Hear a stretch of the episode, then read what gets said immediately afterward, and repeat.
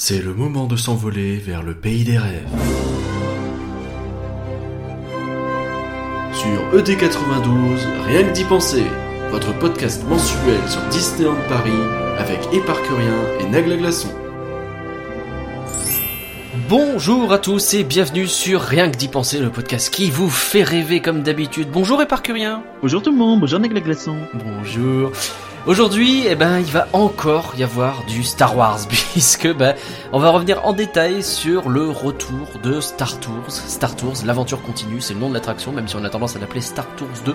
Ce sera notre dossier complet. On a testé l'attraction un bon paquet de fois, parce que bon, comme il y a des trucs aléatoires, on a voulu euh, essayer de tout tenter, donc on a bien pris le temps de faire ça correctement, rien que pour vous. Peut-être qu'un jour on fera pareil avec Tram Tour, on sait pas, hein. peut-être pas. Non, non. on parlera également en fin de podcast du film live La Belle et la Bête, hein, qui est toujours en salle et euh, on va essayer de pas spoiler tant qu'on y est.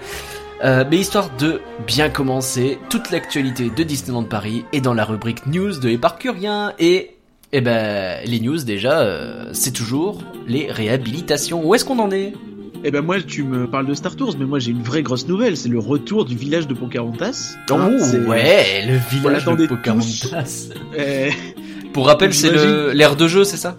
Oui, c'est ça l'air de jeu au fond de, au fond de Frontierland. euh, du coup, on l'attendait tous. euh, bon, sans plus attendre, on va passer à la suite, hein, euh, notamment à, s'il te plaît. ouais. à Kazé Junior et le pays des contes de fées, lui aussi au fond, mais plutôt de Fantasyland.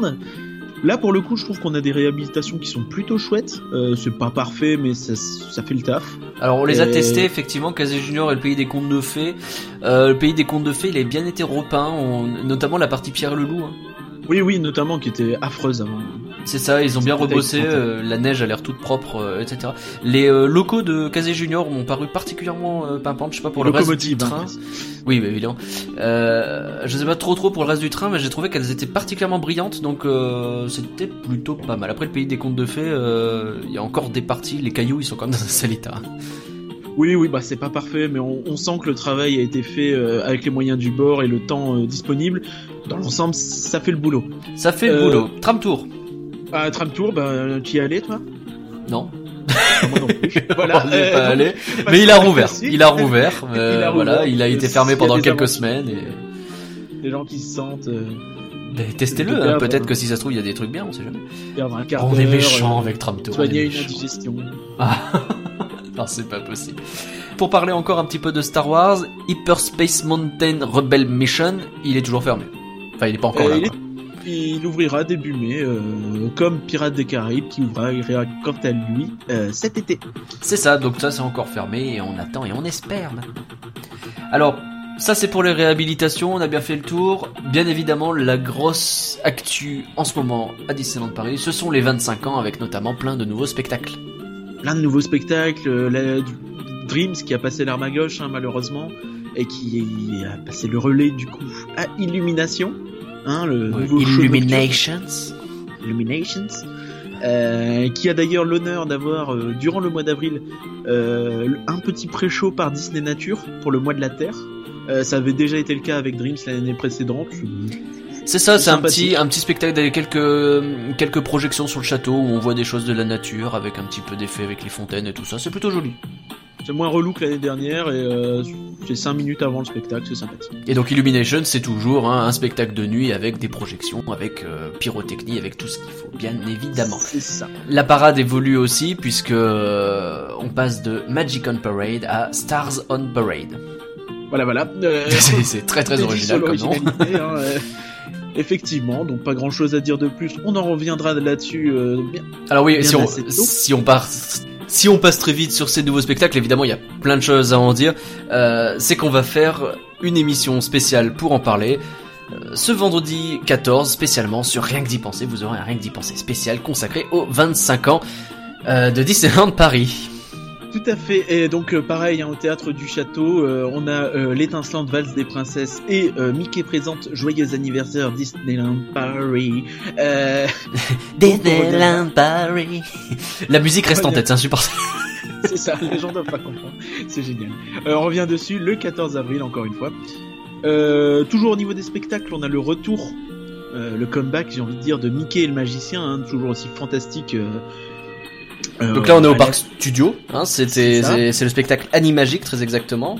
Donc, non, euh, dans qui, la salle animagique. dans la salle Animagique, qui remplace euh, Feu Animagique, qui s'est arrêté l'an dernier. Donc Mickey le magicien a fait son entrée en 2016, hein, je dis pas de bêtises, et donc là, il réouvre après une fermeture de plusieurs mois. Oui, c'est ça. Donc, retour euh, plutôt en bonne forme. Nous, on a eu la chance de voir euh, le Mickey parlant avec les yeux qui bougent, ce qu'on n'avait pas eu euh, l'année dernière, nous. Euh, C'est vrai, le- le- du coup on l'a découvert effectivement et l'effet est plutôt cool d'ailleurs. Bah, on le voit, on a l'impression qu'il est en face de nous en train de parler. C'est ça rend plutôt bien. J'ai beaucoup apprécié ce petit détail. Autre grosse news du mois, euh, les passeports annuels. Alors, euh, on va faire ça bien vite. Euh, le passeport annuel classique ou francilien devient le Discovery. Euh, avant, on avait 280 jours, maintenant on en a 150, donc 130 de moins. Ouais. Euh, euh, surtout des jours en semaine et dans des basses saisons. Donc, euh, Ah bah c'est facile. Ouais, le, le Discovery c'est vraiment si vous êtes parisien parce que vous pouvez pas y aller le week-end et vous pouvez pas y aller pendant les vacances. Bah, quelques week-ends près en janvier je crois, c'est impossible. Donc voilà. Et il coûte 4 euros plus cher je crois? Oui, c'est ça, 139 euros, donc pas non plus. Et il n'a plus de remise boutique ni restaurant. Ouais. Euh. Le passeport fantasy, finalement, il a un nouvel équivalent, donc le Magic Flex, Ouais. qui en plus d'avoir un nom moche, euh, a que 20 Flex. jours de moins. Donc on passe de 320 à 300 si je ne m'abuse. Euh, et il coûte 10 euros de plus. Lui non plus n'a pas de remise restauration. Par contre, il a bien la remise boutique. Ok. Le Dream devient lui le Magic Plus. Mhm. Il, est, il est valable euh, toute l'année sauf euh, la semaine de Noël et la semaine euh, d'Halloween. Donc il est le Dream qui était avant celui qui permettait de venir tout le temps ne permet plus de venir tout le temps. Il y a Noël et Halloween qui sont plus possibles à ce moment-là. C'est ça, et malgré tout, ça n'empêche pas de coûter 26 euros de plus. Ouais. Lui a bien la réduction restaurant, il a aussi euh, d'autres avantages euh, nouveaux, notamment une entrée, une entrée spécifique et des billets amis euh, sans limite de date, comme le passeport Infinity, le nouveau, euh, finalement le vrai nouveau Dream, euh, à 399 euros, rien que ça. 399 euros. ouais. valable lui bien tous les jours de l'année et avec euh, une foultitude de de, de, de, de, de nouveaux services. euh, vous pouvez accéder aux, aux piscines des hôtels, des places VIP pour les spectacles, plein de choses. Souvent, il faut bien réserver en amont, passer des coups de fil. Apparemment, c'est très galère pour le lancement et ils ont besoin d'un bon bon gros rodage. Mais euh, bah, c'est des services très premium, très VIP finalement. C'est ça, l'idée c'est de proposer un gros passeport qui non seulement permet de venir tout le temps, mais euh, qui te fait te sentir que tu peux faire plein de plus de choses que, que les autres gens quoi. Genre être bien placé pour une parade ou ce genre de choses. À noter quand même que les prix des passeports avant euh, ces augmentations étaient vraiment très très très peu chers. Du coup, bon, Peu on va pas les excuser, euh, on va pas les excuser de ces augmentations. Surtout qu'à mon sens, les nouveaux services restent relativement limités pour les trois premiers passeports. Euh, Mais ça reste compréhensible d'une certaine façon. ça se comprend, d'autant qu'on a quand même euh, aujourd'hui une offre en spectacle et en, en saison beaucoup plus riche que euh, il y a 5 ans. Et que les parcs ont bien été refaits aussi, enfin surtout le Aussi. parc Disneyland d'ailleurs. Et pendant ce temps, dans le Disney Village et les hôtels, qu'est-ce qui se passe? Eh ben, on a pas mal de nouveautés. On a notamment les petits déjeuners qui, qui ne sont plus inclus dans les séjours euh, des hôtels. Ah ouais. Donc, euh, si vous voulez, euh, si vous prenez un séjour, le, le- petit déjeuner est en option. Du coup, pour pallier à ça, vous avez le droit aujourd'hui à pas mal de solutions qui ont été faites, notamment pour profiter des heures de magie en plus. Vous pouvez aller prendre un petit déj rapide, notamment à l'Hyperion, où euh, vous pouvez manger un burger à l'omelette, ce qui personnellement euh, me donne envie, bizarrement. Ah ouais. Euh. Ouais, D'accord, bon pourquoi pas. Allez, chacun son, son petit fantasme. Ouais. On a aussi des Starbucks Corner qui vont ouvrir dans les hôtels Santa Fe et au Cheyenne. Donc, Ouais, ça fait une un alternative au petit déj, ouais. Il y avait déjà un Starbucks au Disney Village. Là, ça permet vraiment de proposer des choses différentes. Ça permet aussi de désengorger un peu les buffets des petits déjeuners euh, des hôtels qui ont tendance à être un petit peu pris d'assaut. Ouais. Euh, du coup, c'est peut-être pas plus mal en fait, Ok. de laisser le choix aux gens finalement. Il y a un nouveau restaurant aussi euh, au Disney Village. Et oui, à côté du Vapiano hein, qui a ouvert il y a pas si longtemps que ça, donc un petit peu excentré. euh, C'est ça, on est à l'extérieur, on est derrière le- les barrages Vigipirate notamment, mais on est sur le côté, mais c'est une nouvelle zone qui est en train de s'agrandir. Et donc c'est un Five Guys. Tout à fait, un Five Guys. Donc euh, il y en avait déjà eu quelques-uns à Paris, notamment. Je suis pas sûr qu'il y en ait ailleurs en France. Du coup, c'est une espèce de fast-food, donc d'une gamme un peu au-dessus de, de McDo, Burger King et compagnie. C'est plutôt bon. Euh, on choisit la composition de son burger. Il y a des milkshakes qu'on vous recommande plutôt pas mal. Ah, le caramel beurre salé. Oh, on va se tomber par terre. Excusez-moi. Euh, si sur Faigaz, un truc à noter, c'est que généralement les quantités de frites, vous en avez vraiment bien comme il faut. Donc si vous prenez du moyen, c'est pour deux personnes. hein, euh, Avec beaucoup de sel. Et il y a beaucoup de sel dans les frites, c'est vrai. Euh, enfin, enfin, euh, il y avait, euh, euh, il y avait quelque chose qui, qui se passait là le, le- ce 31 mars, donc il y a quelques jours, c'est l'assemblée générale des Oui, et actionnaires. vraisemblablement la, la dernière assemblée générale, hein, puisque avec l'OPA en cours, euh, notamment, ben, justement, quand on est, quand on parle de l'OPA, celle-ci a été avancée euh, de quelques jours, et à cette occasion, il, euh, The Walt Disney Company a un petit peu précisé euh, quelques éléments, euh, quelques chiffres finalement euh, qu'ils allaient investir pour un peu convaincre. C'est un peu, euh, donnez-nous euh, vos actions. Je vous jure, on va faire un truc bien avec le parc, tu me crois. Euh, donc ils s'engagent, enfin c'est- c'est- c'est- ils s'engagent à rien en fait, mais ils disent qu'ils vont investir euh, à peu près 2 milliards 70 millions dans le resort pour les 10 prochaines années, avec euh, sachant ce qui est beaucoup d'argent. Hein. Ouais. Euh, la moitié de cet argent euh, ira dans le Disney Village et les hôtels. Donc ça inclut notamment euh, les grosses rénovations du New York et du Disneyland, donc des hôtels de luxe. Ça coûte très cher à rénover, mais ils en ont bien besoin. Euh, le Disney Village, on peut s'attendre quand même à un bon développement et à des belles nouvelles choses hein, dans la lignée de Five Guys et de Vapiano, je pense. Peut-être une diversification, plus de faire venir plus de marques et de choses comme ça. Euh, Il y a aussi un bon paquet de cet argent, 230 millions qui vont pour euh, moderniser les infrastructures technologiques, l'IT comme on dit. euh, Il y aura du Wi-Fi, tu crois, dans le parc? Eh, Normalement c'est cette année. Hein. Normalement c'est cette année. le Wi-Fi. On y croit. Euh, Enfin, il reste donc 754 millions. hein, Assez précis. Ah, c'est ça. Pour les attractions et les événements, euh, sont évoqués Marvel, qui arrivera très prochainement a priori. On sait Euh, que a priori au ciné magique, euh, il va y avoir euh, quelque chose notamment. D'ailleurs, on n'a pas dit, mais effectivement, Ciné Magique est maintenant fermé. Oui, c'est vrai, on l'a oublié de le préciser au début. a- on mais l'a zappé, mais, euh, ciné voilà, magique, hein, euh, petite triste. larme, voilà. Vraiment très triste. Euh, on en parle dans le, notre numéro spécial sur les Walt Disney Studios, sorti euh, ce mois-ci. Certes. Euh, donc, euh, arrivée de Marvel l'année prochaine, à Cinémagique vraisemblablement,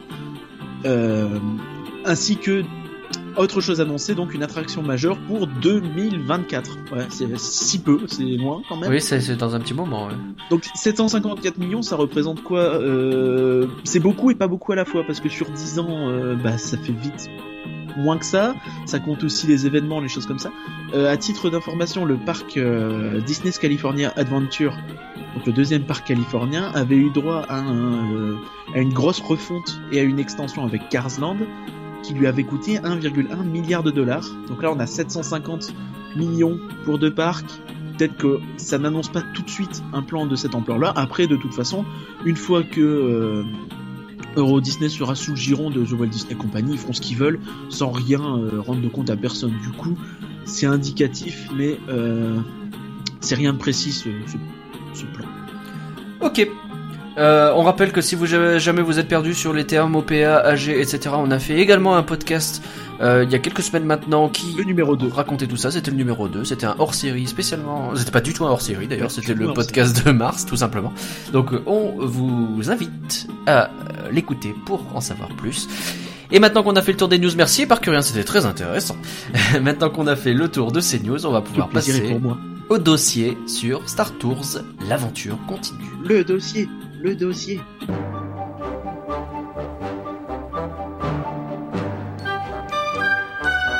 Mesdames et messieurs, et vous les enfants, voici le dossier de Rien que d'y penser. Star Tours, l'attraction iconique hein, pour n'importe quel fan de Star Wars, et je suis bien placé pour le savoir puisque bah, on l'a fait quand même un petit paquet de fois, hein, les parcs t'es d'accord? Euh, oui, un peu de faute. euh, Oh, ça va. Il y avait euh, bien sûr Rex, hein, maintenant c'est terminé. Rex, c'était le pilote euh, débutant finalement, le novice qui, bah, qui, qui, était pas forcément super à l'aise dans l'exercice. On avait euh, G29T qui réparait les robots. On avait plein de choses comme ça. C'est resté un peu dans l'imaginaire de plein d'enfants, dans leurs yeux ébahis. Ah là, c'était beau. Maintenant tout ça c'est terminé. Mais j'ai presque envie de te demander très rapidement comment ça a commencé?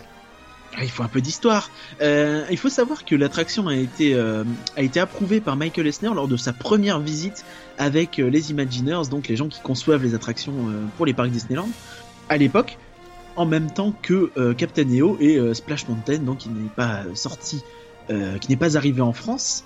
La toute première version a été ouverte en 87. Entre 87 et 89, ça s'est ouvert en Floride, en Californie et à Tokyo. En France, c'est là depuis l'ouverture du parc Disneyland quand même. Donc en 12 avril 92, c'était déjà là. Day One, comme on dit. Finalement, quand on regarde aujourd'hui, la- l'attraction originale a déjà 30 ans. 30 ans quand même, 30 ans. Ok, donc ça c'était Star Tours, et maintenant donc on passe à Star Tours, l'aventure continue. On n'est pas le premier parc de loin à récupérer une évolution pour Star Tours. Oh que non, et c'est limite si on, s'attendait à ne plus l'avoir et à ce qu'il dynamite le truc. La toute première version de Star Tours 2, comme c'était appelé à l'époque, mais ça n'est plus le cas aujourd'hui, hein, date de mai euh, 2011. Elle a été suivie en juin 2011 par son homologue en Californie, donc la première étant en Floride. Nos amis les Japonais de l'ont eu eux euh, en 2013. Jusque là ça va, hein, à peu près Ouais. deux ans d'écart. Ça va. Nous c'est 2017. Donc Écoute, voilà, euh, voilà, il a fallu le temps, c'est pas facile. Oui, C'est vrai qu'il a fallu attendre un 18 moment. films depuis, euh, 14 séries Ouais. et à peu près euh, 600 000 produits dérivés. c'est vrai qu'il a fallu attendre un moment, c'est quand même un peu terrible. Mais ça y est, il est là. Enfin, enfin. Et euh, bah, du coup, ça a entraîné euh, bah, une fermeture pendant euh, plus d'un an quand même de toute la zone. Pour... C'est ça, comme, comme aux États-Unis et au Japon en fait. Et la première chose qu'on constate quand on arrive, parce qu'on va faire un peu le trajet de cette façon-là, on va prendre les yeux d'un visiteur et on va rentrer dans la zone de Star Tours et on se dit, bah tiens, le X-Wing, il est plus du tout à l'entrée. C'est ça, imaginez-vous du côté d'Hyperion, vous arrivez, vous attendez à voir le X-Wing en train de vous survoler bizarrement, euh, on comprend pas trop pourquoi il est en rasemote, mais il n'est plus là, et il a sauté, et il a sauté et il s'est retrouvé sur le toit de ce qui était jadis euh, Star Traders. C'est ça, donc c'est-à-dire la boutique là où il y avait le, il y avait une sorte d'antenne sur le toit, on est d'accord hein C'est ça, une espèce de parabole. Voilà, bah désormais, Radar peut-être oui peut-être plus, oui c'est vrai. Le X-Wing est posé dessus, elle repliée, donc il nous euh, regarde d'en haut finalement et bah, il est pas mal posé là, euh, même si on le voit un petit peu moins qu'avant forcément, il rentre moins dans la tronche. Je dirais qu'il est peut-être un tantinet trop haut, mais euh, comme je disais, hein, pour moi, ça a plus de sens de le voir poser que de le voir, tu sais pas trop pourquoi, de travers en train de voler. Et euh, on peut dire que globalement, ça rend la zone plus claire en fait, parce qu'il n'est pas au milieu du passage. C'est ça. Donc cette, euh, ce bâtiment sur lequel il est posé, c'est désormais Starport, hein, ce n'est plus Star Traders. Et euh, bah, il a été repeint, il a été refait à neuf lui aussi, et il y a une même une belle file d'attente autour. Euh, tout à fait, mais, mais vers où mène cette file d'attente Ah, mais quelle bonne question Elle mène tout droit vers pour rencontrer le Seigneur des Ténèbres, hein, j'ai envie de dire, Lord Vader. Lord Vader, Dark Vador donc. Euh, c'est un meet and greet hein, tout simplement, c'est-à-dire une zone où vous pouvez venir comme ça, vous faites votre petite attente. Il y a pas trop d'attente d'ailleurs pour l'instant, c'est Oh, euh, doit- autour de 30 minutes, j'ai vu. ma- En week-end, donc c'est en week-end, donc c'est plutôt pas mal. En, en plus à l'ouverture. il y a deux Vador qui tournent en même temps, donc euh, ça limite un petit peu. Ceci dit, bon, c'était, ça n'a pas limité suffisamment pour les princesses de l'autre côté, mais c'est pas la question. Euh, Il y a un côté très interactif avec la rencontre de Vador qui est assez chouette. Puis que vous pouvez faire des blagues avec, il a plein de dialogues préenregistrés qui va vous jouer. et, euh, vous pouvez lui demander des trucs, il va vous répondre non. Euh, Oui, c'est assez moi, amusant pense- d'ailleurs. Et ouais, c'est c'est c'est plutôt bien fait. Le, le- bon, la zone de rencontre, elle est pas mal. Moi, j'aime bien. Toi, tu la trouves peut-être un peu euh, bof. C'est un peu simpliste, euh, on comprend pas trop pourquoi il y a une grosse lumière rouge, peut-être pour gêner les, les prises d'appareils photo et vendre des photos plus facilement avec le gros flash professionnel du case member. Ah, peut-être. Oh, dis donc, Ouais. tu as une vision très marketing de la chose. Eh, mais oui, c'est normal, je suis un fan Disney. Euh, c'est ça. Mais euh, ça rend pas mal. On a l'impression d'être un peu dans la, la corvette corélienne. euh, dans, dans le début de l'épisode 4, Un Nouvel Espoir, euh, c'est un peu le, ce- ça que m'évoquent euh, les couloirs. Ça rend Oui, plutôt bien. Le Dark... même davantage de Rogue One où t'avais euh, ce même effet rouge. Oui, c'est vrai. Euh, Dark Vador qui rend plutôt bien. Il, bon, on pourrait dire que sa carrure a l'air un peu bizarre. On pourrait voir le casque qui semble se décrocher un petit peu, mais enfin, c'est du micro détail. Vraiment, il est euh, super réussi et, et ça donne envie. Effectivement, j'ai bien envie de rigoler avec ou euh, de se faire un peu un peu vanner par lui. Et il marche en anglais et en il marche en anglais et en français, il répond, il y a pas de problème. Ouais, pas de souci. Il parle même en français. Donc ça c'est Starport, c'est cette zone, c'est ce bâtiment qui euh, accueille donc Dark Vador qui est là pour rechercher, on pense un rebelle, on ne sait pas trop. Et sur le côté, donc, il y a la euh, l'attraction Star Tours qui commence avec bah, toute une zone déjà pour les fast pass et pour l'entrée de l'attraction.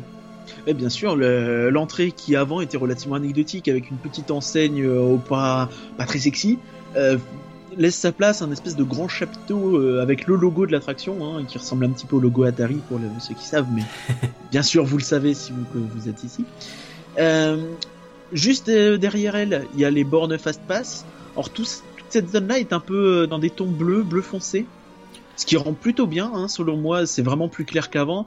Euh, c'est la mieux zone que Fast ouais, c'était la barge de Jabba avant, ce qui oui, faisait ça un peu n'avait bizarre. aucun hein. sens Ouais. et ça rendait assez moche dans l'ensemble puisque il y avait un côté un peu très euh, avancé technologiquement dans l'univers de Star Wars. Hein. Ouais.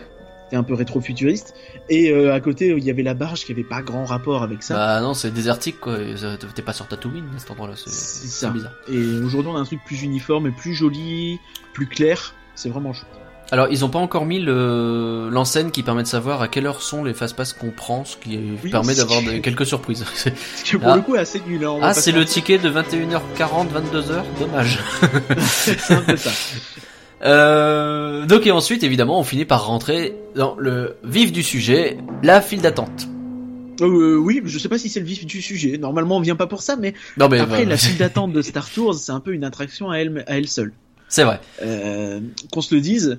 Donc il faut savoir que quand tu arrives dans cette file d'attente, tu arrives dans un espèce de plus un astroport euh, beaucoup plus euh, à l'apogée de, de son âge que dans le Star Tours précédent où c'était un petit peu un truc qui tombait en ruine et où bah, tu passais au milieu des mecs qui réparent les droïdes et Enfin, ça, ça faisait un petit peu, euh, un petit peu sombre, obscur. Tu comprends pas trop. Là, on est vraiment dans un truc relativement clean.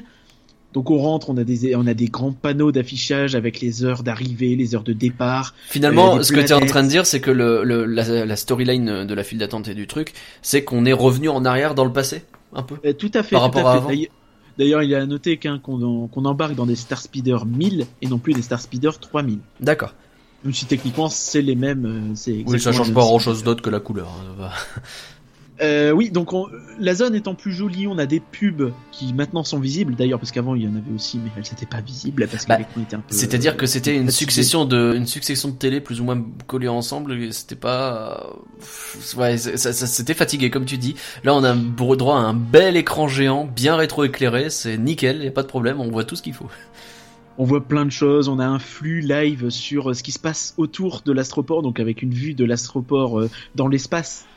Que- c'est assez bien fait, d'ailleurs. autour. C'est assez bien fait et on a même, euh, en, en quelque sorte, dans ce flux live, on a une évolution de ce qui se passe autour du spatioport, puisqu'à un moment donné, on a potentiellement des destroyers impériaux qui apparaissent et tu te dis, tiens, qu'est-ce qu'ils font là? On a aussi des pubs, des choses comme ça qui passent dans l'écran et ça rend vraiment très très très bien. On va pas détailler outre mesure pour pas non plus tout spoiler. On a le R2D2, C3PO et euh, le Star Speeder, donc euh, entre guillemets repeint, même si à mon avis ils ont changé la carrosserie, c'est plus simple, qui sont toujours là. Euh, a priori les dialogues sont plus ou moins les mêmes. Avant on avait des effets de fumée quand il y avait des alertes ou des choses comme ça, là on ne les a pas.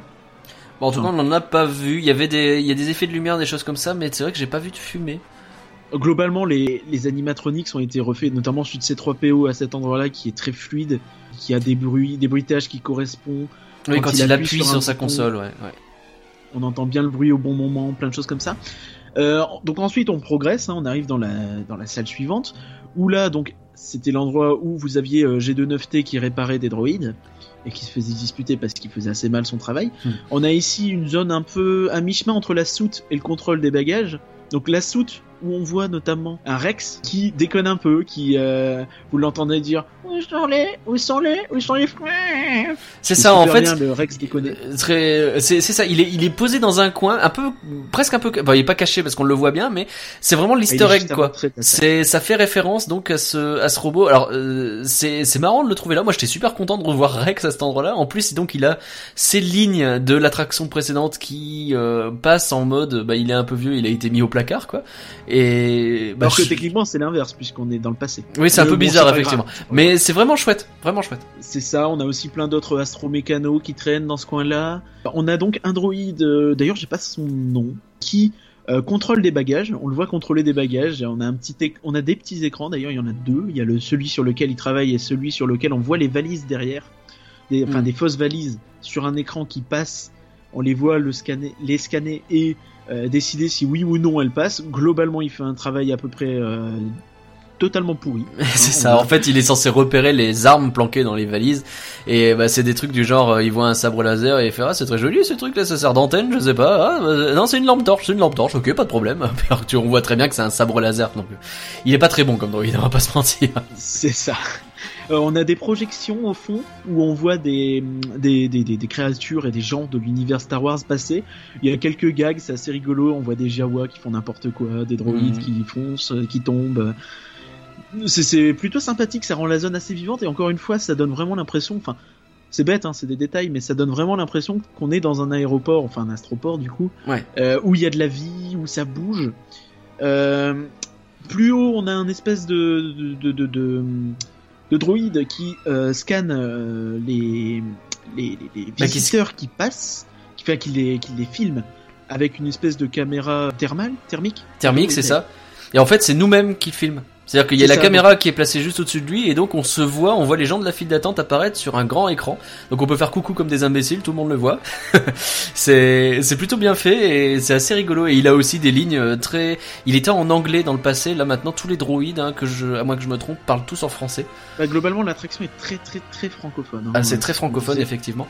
Et euh, mais euh, lui aussi maintenant il a des lignes un peu rigolotes euh, en mode euh, Enfin, il vérifie si on est bien des. Alors vous vous êtes humain, vous vous êtes humain, vous vous êtes. Oula. Il y a. Alors pour donner un petit point négatif à propos de cette zone, j'ai trouvé qu'il y avait un petit brouhaha au niveau du son.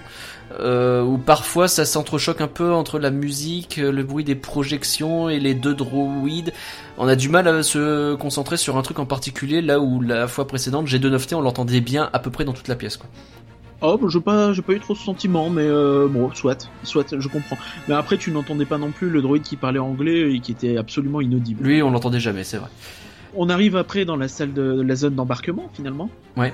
Qui a été euh, retapé à neuf. Après, il n'y a pas grand chose à souligner dessus. Euh, J'ai trouvé que c'était mieux organisé parce que- C'est mieux organisé puisqu'évidemment il faut maintenant prendre les lunettes 3D et euh, la façon dont c'est fait, je, je sens plus de fluidité dans euh, la façon dont les gens sont placés d'une navette à l'autre.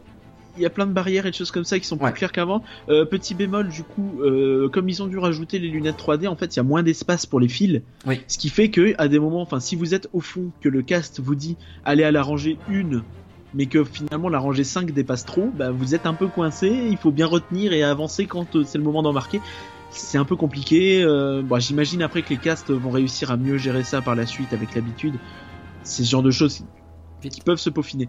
Euh, globalement, ce qui est intéressant aussi à souligner sur cette file d'attente, c'est qu'elle est relativement courte, parce que enfin, on a 5, 6 simulateurs qui marchent ensemble, Ouais. ce qui donne un très bon débit à l'attraction, ce qui fait que globalement sur le week-end, on l'a vu, euh, enfin dimanche, euh, qu'il y a quand même une semaine après son ouverture, donc on imagine c'est un peu euh, pas l'apogée de sa popularité. On imagine bien que le 14 Non, mais 15 août, Il faisait, il faisait beau, on est pendant des vacances scolaires, euh, c'est une grosse influence quand même.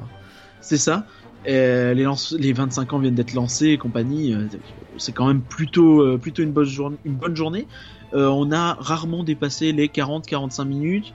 Un pic à 60, 65, je 65, crois. j'ai vu, ouais. J'ai vu des rapports un peu partout sur internet qui disent que euh, même quand c'est annoncé 65, bah ça arrive qu'en fait ce soit moins que ça. C'est juste que la file a tendance, les gens ont tendance à s'arrêter, prendre des photos dans la file, ce qui fait que ça fausse un peu le truc. D'accord. Bah voilà pour la file d'attente, on a pas mal fait le tour. Euh, on va pouvoir maintenant parler de ce qui se passe dans l'attraction. Nous sommes toujours dans euh, Star Tours, l'aventure continue, la nouvelle version finalement de Star Tours, hein, l'attraction mythique que les fans de Star Wars adorent. On a bien entendu dans la file d'attente, on a fait le tour de tout ce qu'il y avait à voir, et il y en avait des choses à voir. Et là on est sur le point d'embarquer dans Star Tours, dans euh, le Star Speeders 1000 euh, pour un voyage épique. Et il y a une petite vidéo de présentation, bien sûr, qui nous rappelle les règles de sécurité, mais pas que. Mais pas que, puisqu'on y découvre un peu plus l'histoire qui est un peu racontée en filigrane le long de la file d'attente, où on sent que, bah, tout doucement, il faut faire attention au contrôle, il faut faire attention à toutes ces choses-là.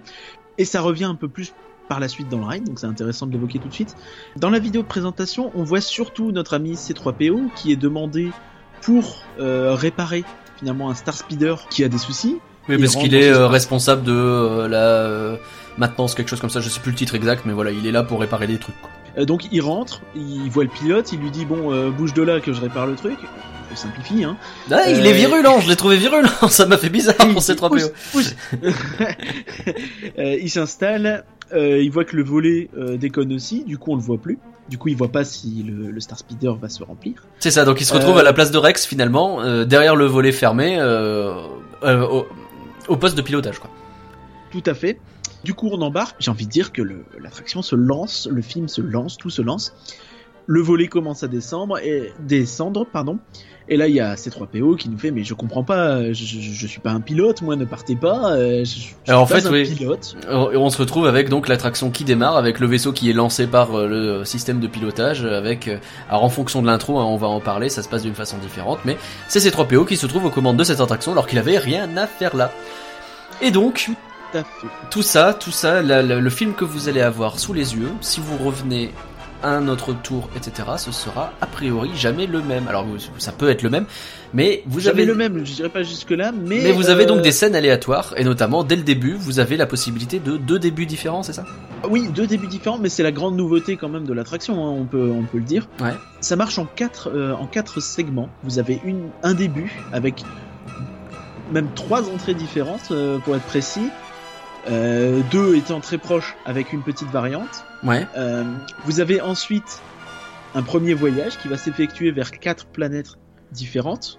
Donc selon euh, selon le voyage, vous allez en avoir une des quatre. Ensuite, vous aurez un petit message qui vous est- va vous être envoyé. Donc C'est ça, encore une une, fois, transmission holographique qui apparaît au milieu du vaisseau donc. encore une fois, il y en a quatre différentes. Ensuite, vous avez vous allez avoir trois conclusions, euh, enfin trois planètes de conclusions différentes et euh, plusieurs d'entre elles ont des variantes. C'est ça. Alors les variantes euh, c'est euh, des trucs du genre tel personnage soit on va foncer dedans, soit on va l'esquiver à la dernière minute quoi.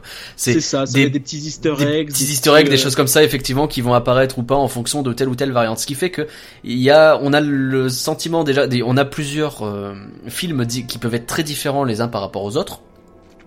Et on a aussi euh, parfois des euh, petites modifications que, en fonction de si on regarde bien ou pas, on peut remarquer ou pas faire gaffe. Ou des fois, c'est ce qui nous est arrivé justement, euh, où on se dit tiens mais j'étais persuadé que lui on lui avait foncé dedans et là non on l'esquive. Comment ça se fait Et on, des fois on se dit mais est-ce que c'est vraiment le même film? On n'est pas sûr.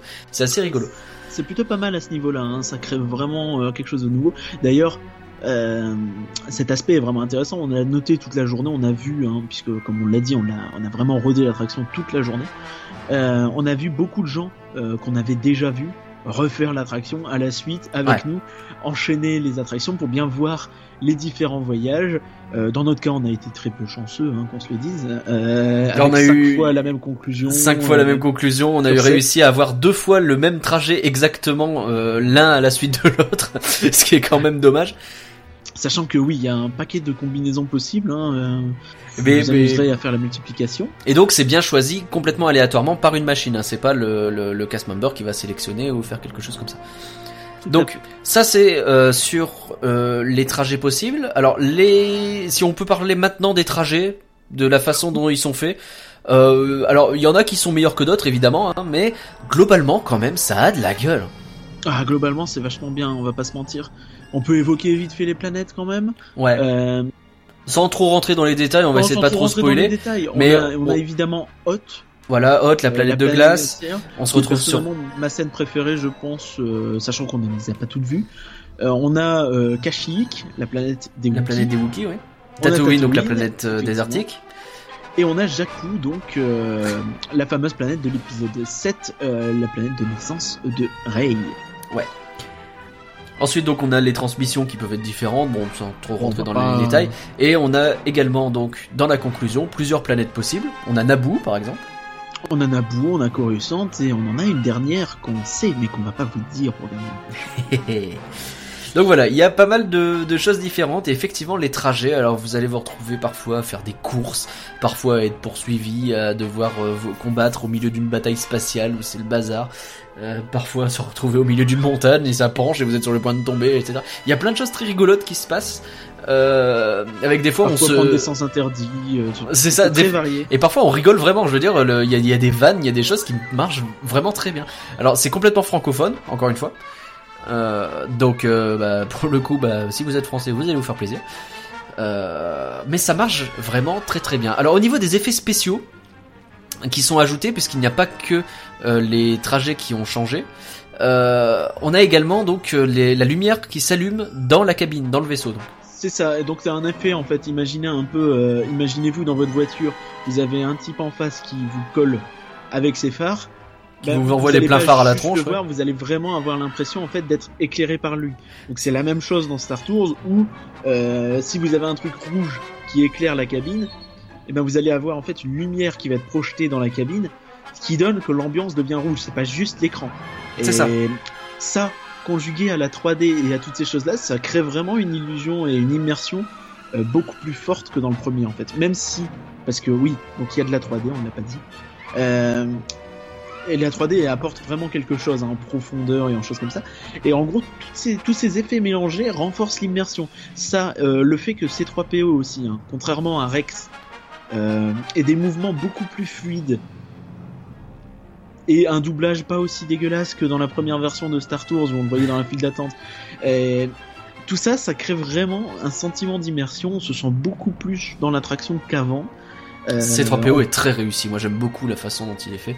Et effectivement, c'est tous ces effets en fait qui donnent beaucoup de bah, de crédibilité au truc. On a vraiment l'impression d'être dedans. Et bah, typiquement sur les lumières, euh, le coup des phares, on l'a euh, dans une séquence sur Coruscant où on a des voitures qui arrivent face à nous et qui nous éclairent très brièvement. Et puis d'un seul coup, pouf, la lumière s'éteint. C'est timé à la perfection et ça marche vraiment très fort.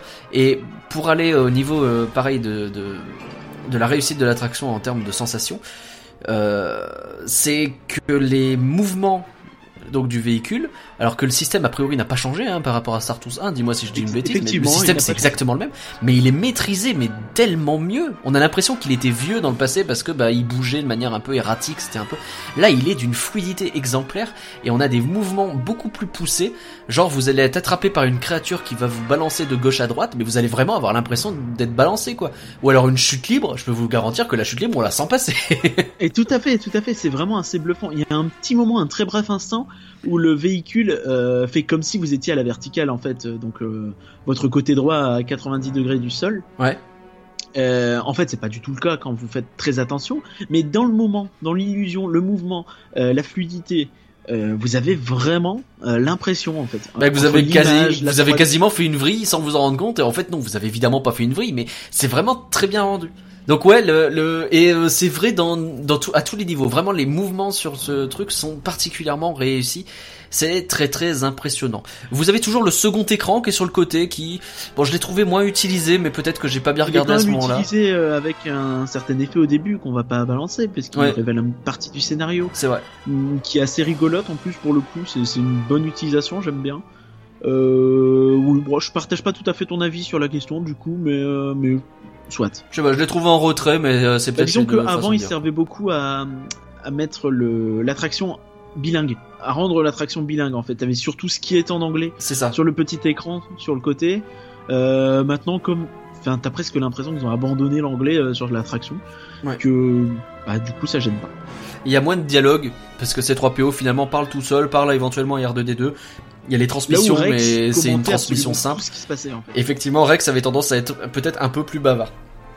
Mais c'est pas forcément gênant que C3PO parle moins finalement, on se concentre plus sur l'action et les petites vannes qu'il fait sont parfois très drôles, donc euh, C'est ça. c'est pas Euh, un problème. Deux choses à remarquer quand même. Euh, une première, c'est qu'il y a beaucoup de gens qui ont peur d'avoir du mal des transports dans cette attraction, et notamment qui en avaient sur la première. Je dirais quand même d'essayer malgré tout, parce qu'il y a des, des retours de gens disant que, euh, à l'inverse, en fait, ils se sentaient mal dans la première version. Euh, ils s'attendaient à ce que ce soit pire dans la deuxième, puisque la 3D renforce un peu euh, ces soucis-là.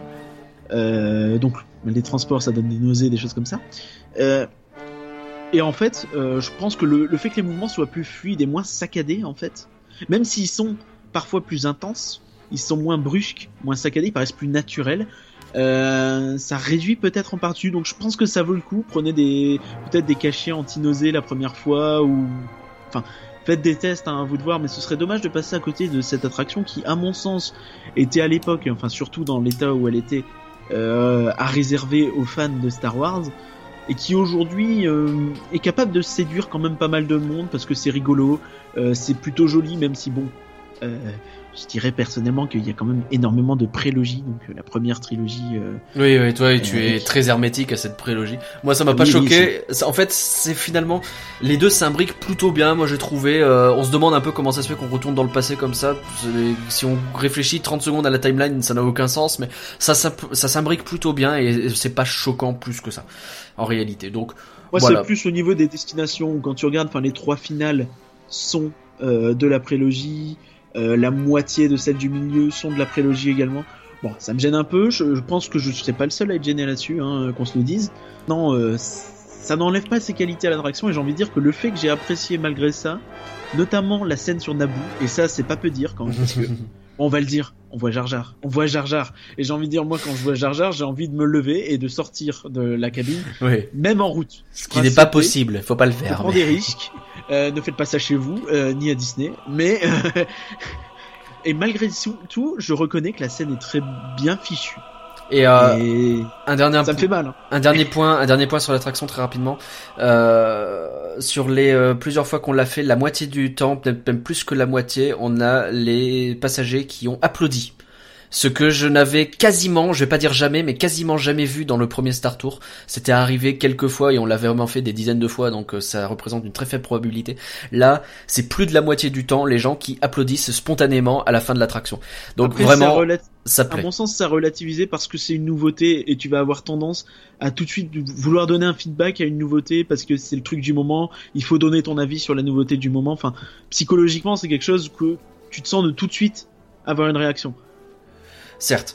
Enchaînons parce qu'on est euh, très très en retard. Il nous reste une minute trente pour parler de la boutique. Euh, la Euh, boutique, euh, donc le, où il y avait avant l'astroport tout moche et tout pourri, euh, c'est aujourd'hui une boutique plutôt sympathique où il y a, à mon sens, pas mal d'articles intéressants et différents de ce qu'on voyait ailleurs sur Star Wars. Globalement, ça permet d'avoir une belle sortie. On voit euh, des fesses, hein, si je puis dire, de Star Speeder. C'est ça. Il y a une arrière de navette qui passe, donc c'est plutôt bien fait. On a l'impression qu'on vient d'en descendre. On a vraiment l'impression d'être dans un astroport. Euh, c'est vraiment euh, très très top. C'est très Euh, réussi effectivement et on ne regrette absolument pas les salles d'arcade. Le grand écran qui est utilisé également, vous avez une zone de, vous pouvez monter votre propre sabre laser, ce qui existait déjà dans d'autres boutiques. Et le grand écran est utilisé pour faire balader un droïde qui d'entraînement au sabre laser qu'on voit dans l'épisode 4 notamment. Voilà, effectivement. c'est ça, c'est une bonne utilisation de cet écran qui est utilisé à l'époque pour Star Course. Hein, les très vieux qui ont passé Star Tours il y a très longtemps se souviennent peut-être de Star Course. Euh, Sponsorisé par IBM. on se souvient, euh, peut-être même 10 secondes, les cast members ont changé de costume et les nouveaux costumes sont tip top. Les anciens c'était juste anciens ceux de Discoveryland. Là ils ont des costumes spécifiques. On espère qu'ils auront les mêmes pour euh, l'Hyperspace Mountain. Moi ça me plairait bien parce que c'est très cool. Oui, normalement oui. Voilà pour Star Tours 2, on vous encourage vivement à aller y faire un tour, c'est vachement cool. Et nous, pendant ce temps-là, ben, on va tranquillement enchaîner vers le monde de Disney qui va parler de La Belle et la Bête, le film live. En voiture Quittons Disneyland Paris pour découvrir le monde de Disney. Le monde du Disney qui est consacré donc à La Belle et la Bête, le film live. Alors il est sorti il y a euh, quelques jours maintenant, hein, euh, quelques semaines même. Est-ce que c'est encore utile de présenter ce que c'est La Belle et la Bête? On va quand même en parler un petit peu. On va faire un petit point culture, ça va aller très vite, vous allez voir. Un truc avec des chiens, c'est ça? Euh, presque. Tu sais que la, la version, l'une des versions les plus anciennes de ce conte remonte quand même au deuxième siècle. C'était Amour et Psyché d'Apoulet. Euh, bah finalement, c'est quand même la version de Jeanne-Marie Le Prince de Beaumont qui sera utilisée pour toutes les adaptations plus modernes qu'on connaît. Euh, et euh, même cette version donc hein, de euh, Jeanne-Marie, euh, ça a été publié dans son magasin des enfants en 1757. Voilà, c'était le point culture. Ça nous- pas que c'est un conte français qui se passe en France. C'est un conte français qui se passe en France et ça nous bon rajeunit torse. pas. Donc pour revenir à Disney, pour revenir à Disney, Euh, tout le monde connaît bien entendu La Bête, hein, c'est le 30e classique d'animation des studios Disney, c'est sorti en 1991. Et ça faisait très très longtemps que le projet était dans les cartons. En fait, dans les années 30 déjà, Walt a essayé d'en faire quelque chose, euh, mais il n'arrivait pas à trouver comment faire ça bien. Il a réessayé dans les années 50, pareil, il n'a pas trouvé de solution. Et donc finalement, c'est après, il a fallu attendre le succès de la petite sirène pour qu'il s'y remette véritablement. Et cette fois, c'est la bonne. Du coup, pas Walt. Non, du coup, c'est pas Walt. Oui, non, qu'il s'y mette, c'est il euh, au pluriel, euh, les équipes Disney. On s'est compris. Euh alors pour ce film, il faut savoir que le scénario est bossé en entier avant tout le reste et c'est une première chez Disney à l'époque. Parce que ça avait tendance à être plus pratique après, donc ils ont dit on va peut-être faire comme ça, c'est mieux. Bien sûr, on est toujours dans la période où l'animation de synthèse entre doucement dans les films d'animation. Et donc s'il y a une scène que je voulais évoquer, c'était la scène de danse dans le bal. Il y a une reconstitution en 3D de la salle de bal et euh, les mouvements de caméra du coup sont particulièrement impressionnants quelque chose de très novateur à l'époque, mais malgré ça, en dehors de ça, j'ai envie de dire que le film est très joli, très coloré. Quand on revoit ce qui se faisait à l'époque, c'était vraiment éclatant. C'était, c'est un film magnifique. Encore aujourd'hui, je trouve qu'il a pas pris une rime. Hein, tout à fait, tout à fait. Il se revoit sans aucun problème. Donc à l'époque, les gens ne se sont pas trompés. Hein. c'est un énorme carton. Il bat le record du film d'animation Disney le plus rentable à l'époque, hein, évidemment. On est en plein dans le second âge d'or de l'animation Disney finalement. Le film aura droit à une version longue avec notamment la musique Être humain à nouveau. Voilà, je la connais pas par cœur, mais voilà, c'est euh, là où il y a tous les ballets qui dansent. Voilà, tu fais la version VO comme ça on a. Comme ça, ça fait plus sérieux, ouais, d'accord. Avec les ballets qui dansent, qu'on dirait que c'est euh, du Fantasia, mais pas du tout. Il y a aussi deux suites, direct tout VHS ou DVD, ça dépend. Euh, on a la bête et la, bien sûr, la Belle et la Bête 2 qui est pas mal, ça va, il a très bien marché d'ailleurs, il est comme suite, hein, on a vu vraiment pire dans cette période-là. La Bête et la Mirabelle donc. Bien sûr. Euh, et d'ailleurs, il y a un personnage dans La Belle et la Bête 2 qui réapparaît dans le film live, alors qu'il n'était pas dans le La Belle et la Bête 1 véritablement. C'est euh, Maestro, le piano, qui est plus ou moins le méchant de La Belle et la Bête 2.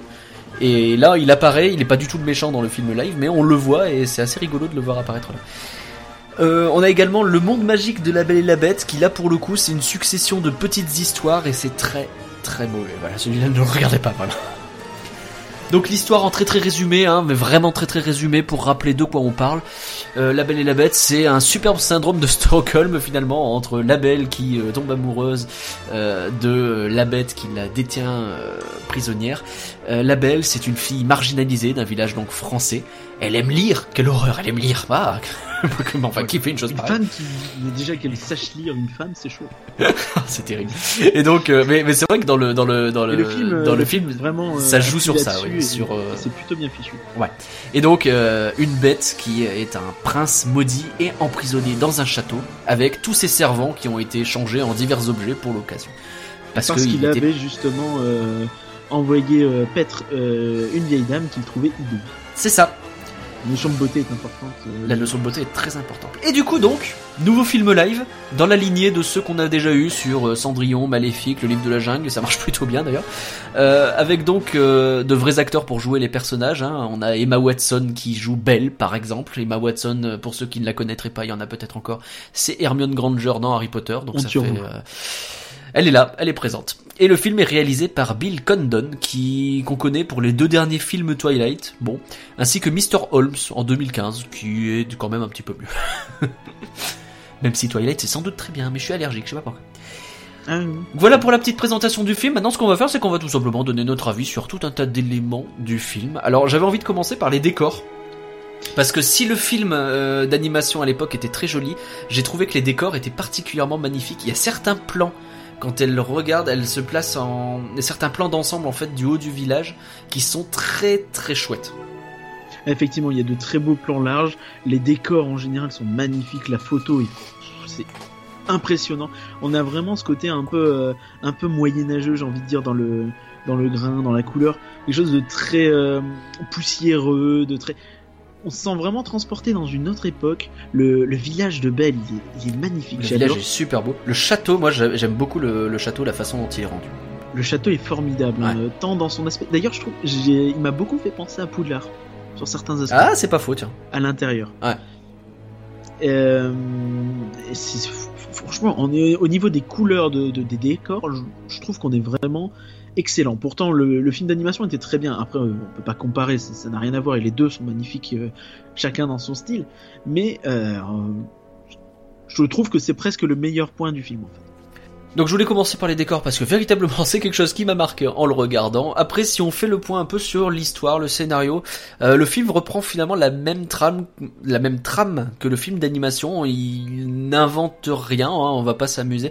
C'est presque Il y a quelques péripéties qui changent. Alors mal, euh, je vais je vais je vais je vais rentrer le dans- déroulement change. Je en vais fait. rentrer dans le détail, mais globalement, c'est presque plus une version longue, c'est-à-dire que le déroulé c'est le même, mais on ajoute des intrigues, des choses comme ça, on ajoute des, on imbrique des petites choses dedans qui permettent d'expliquer peut-être un peu plus l'univers, les liens entre les personnages, ce genre de choses.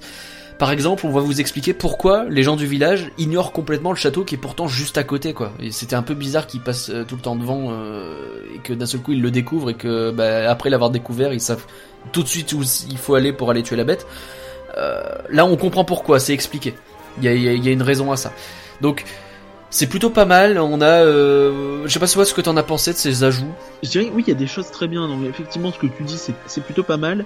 Euh, Il y a le fait, je trouve, que les habitants euh, du village euh, sont un peu plus mis en avant. On voit un peu plus qui c'est, on voit un peu plus la mentalité de l'époque. On voit que Gaston, bon, même s'il a ses fans, les gens le suivent pas forcément aveuglément non plus comme dans le dessin animé. Oui, c'est vrai. J'aurais plus un défaut, c'est du côté du château en fait, où on a pas mal de nouveaux personnages en fait. Et à mon sens, ça fait beaucoup d'ajouts qui vont en fait diminuer la trame principale en créant, en voulant faire trop de petites choses. L'attention du spectateur en fait est divisée sur plein de trucs, ce qui fait que bah, le vraiment le, centre du truc, c'est-à-dire, on peut le dire, hein, la relation entre Belle, entre la Belle et la Bête, ça passe à mon sens, ça manque. Enfin, le, le côté un peu dramatique euh, perd en intensité selon moi. Ok. Euh, les acteurs, puisque c'est quand même très important dans un film. Alors, gros, gros coup de cœur sur Le Fou. Le Fou qui est joué par Josh Gad, qui euh, jouait euh, Steve Wozniak dans le film sur Steve Jobs, de- enfin le, le Steve- le film Jobs, qui parlait de Steve Jobs. C'est très compliqué cette séquence. Tu vas y arriver. Euh, donc le film de 2013, c'était surnom, c'était sinon surtout un acteur de série genre Urgence ou Numbers, ce genre de choses. Et en fait, ils ont complètement retravaillé ce personnage-là. Il servait à rien. Enfin, dans le film d'animation, c'était le sidekick rigolo du C'était méchant. vraiment le faire valoir Et, de euh, Gaston. il servait absolument à rien. Là, il y a toute une histoire autour, il y a une évolution de son approche justement vis-à-vis de Gaston. Il- euh, sa personnalité est quand même vachement marquée, notamment par son amour pour Gaston. Ça a fait quelques polémiques d'ailleurs parce qu'il y a bah du coup ça fait un personnage homosexuel dans un film Disney, donc il y a des endroits dans le monde où ça plaît moyennement. Mais il joue sur ça et le personnage est beaucoup plus intéressant. Il est un peu sarcastique même à certains moments. Et il est même, euh, j'irais même jusque plus loin que ça, je dirais qu'il est beaucoup moins stupide et il paraît presque intelligent, euh, notamment par rapport bah, au- à la moyenne quoi. Il est vraiment, à mon sens, quelqu'un, un personnage vraiment intéressant. Ouais, euh, il est, il est intelligent, il comprend ce qui se passe, il voit qu'il y a des problèmes, il, on sent qu'il est pas, il est pas aussi euh, dithyrambique sur Gaston euh, que dans le dessin animé. Alors au début si parce que justement il y a ce côté amoureux qui fait que il Oui, va euh, tout lui pardonner. Mais effectivement il y a une évolution et c'est ça qui est intéressant donc sans trop en raconter non plus. Il y a une évolution du personnage et c'est hyper intéressant à regarder en fait parce qu'il va passer par des moments de doute et il va avoir des remarques. Et on se dit que ce duo là finalement c'est presque lui le cerveau du truc c'est juste qu'il n'ose pas et qu'il va pas aller à l'encontre de Gaston alors à cause de son amour à cause de plein de choses on pourrait discuter pendant des heures euh, dirais le- que c'est quand même le plus gros point positif par rapport au dessin animé. Ouais, c'est vraiment euh, clairement. C'est le meilleur ajout. vrai ajout, le vrai, euh, la vraie réussite. Alors concernant Emma Watson, je suis beaucoup plus partagé, je la trouve inégale en fait. Je pense que c'est pas forcément de sa faute, mais alors sur la chanson Belle au début, elle a l'air complètement paumée la fille.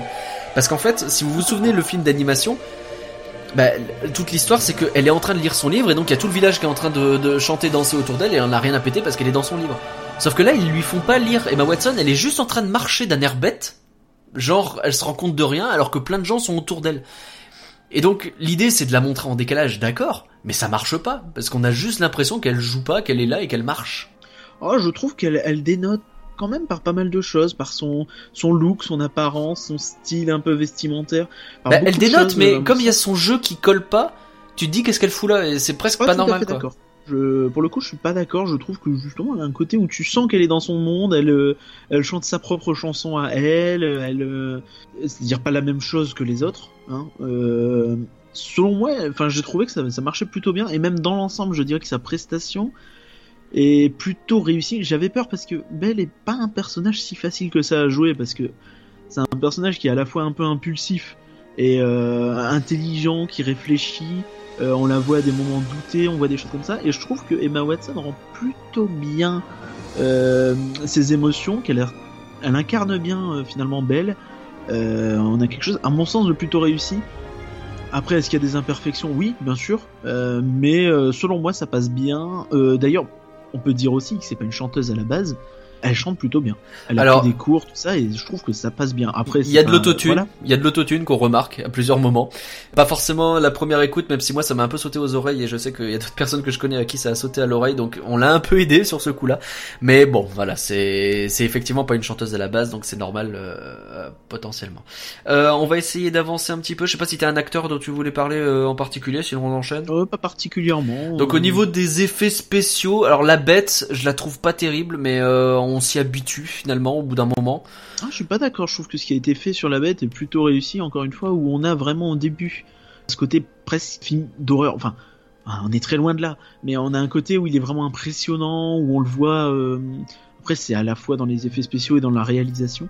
On le voit pas forcément à l'écran en pied. On Ouais, il est, petits c'est une menace un peu flippante et petit à ça. petit il apparaît et il apparaît de manière un peu plus. Je trouve un Sans peu être plat en exceptionnel, fait. je trouve que ça marche bien. Après, effectivement, à partir du moment où on le voit euh, entre guillemets habillé, en fait, Ouais. euh, Je trouve qu'il marche moins bien. Il perd un peu son effet. Ouais. Il perd un peu son effet. Il fait moins flippant. Et alors au niveau des objets qui sont animés, je les trouve plutôt pas mal, mais alors les tasses, je les trouve creepy au possible quoi. C'est elles me font flipper. Moi là, euh, J'aimerais bien que tout me fait un peu flipper. Après, est-ce que c'est vraiment un problème? C'est pas forcément un problème, mais garde-robe euh, me faisait bon voilà. Mais alors zip, euh, c'est pas possible quoi. J'en tremble encore, dis donc. Enfin, je trouve, euh, je trouve euh, Lumière aussi particulièrement euh, flippant. hein, mais- Enfin, on a euh, les chansons. C'est une approche forcément très comédie musicale. On a les chansons du film d'original qui sont là, Euh, pas celles de la version longue d'ailleurs, mais on s'en fout. Euh, D'autres en plus, genre Ensemble à jamais de- ou Evermore, donc qui est chanté par la bête, qui est peut-être un peu en trop, mais qui est jolie, donc c'est compliqué. Et le générique qui est chanté par Céline Dion, comme à l'époque, c'était elle qui chantait euh, Beauty and the Beast au générique. Bon. Ouais, Voilà, voilà. Et voilà. Alors euh, un petit mot, sachant qu'il nous reste une minute. Euh, selon moi, il y a pas mal de trucs en trop, même Be Your Guest, euh, donc c'est la fête, est un peu trop longue. Euh, Il y a pas mal de choses comme ça qui me gênent un peu. Et globalement, j'ai envie de dire que ça rejoint un peu le, le souci du film, c'est-à-dire qu'à trop vouloir faire proche du film d'animation, euh, on n'a pas trop d'identité, on manque quelque chose. Ok. C'est un gros carton box-office, on va pas se mentir. Ça va probablement... 877 millions. Voilà, donc ça va passer le milliard tranquillement. Et on vous encourage quand même à aller voir, même si on a des réserves sur certains trucs. Vraiment, ça vaut le coup. Tout à fait. Voilà pour La Belle et la Bête, le film live. On arrive donc à la conclusion de ce Rien que d'y penser de avril 2017. Merci à tous d'avoir suivi Rien que d'y penser. On espère vous avoir fait rêver un peu. C'est les gens. Retrouvez-nous sur rienquedipenser.com, ça fonctionne maintenant. Euh, vous avez aussi sur Twitter at rien que d'y penser. Le podcast est également disponible sur iTunes. Vous l'avez là sur itunes.rienquedipenser.com. Hein, on, est, des fous. Vous l'avez aussi sur Podcast Addict. On remercie bien évidemment E ED92 pour la diffusion. Et merci à Éparcurien. Merci à toi et merci à tout le monde. Et à bientôt et on se retrouve a priori donc le 14 février, pas du tout février, le Avril. 14 avril pour la spéciale 25 ans de Disneyland Paris. Salut tout le Et monde. dans la Saint-Valentin, salut.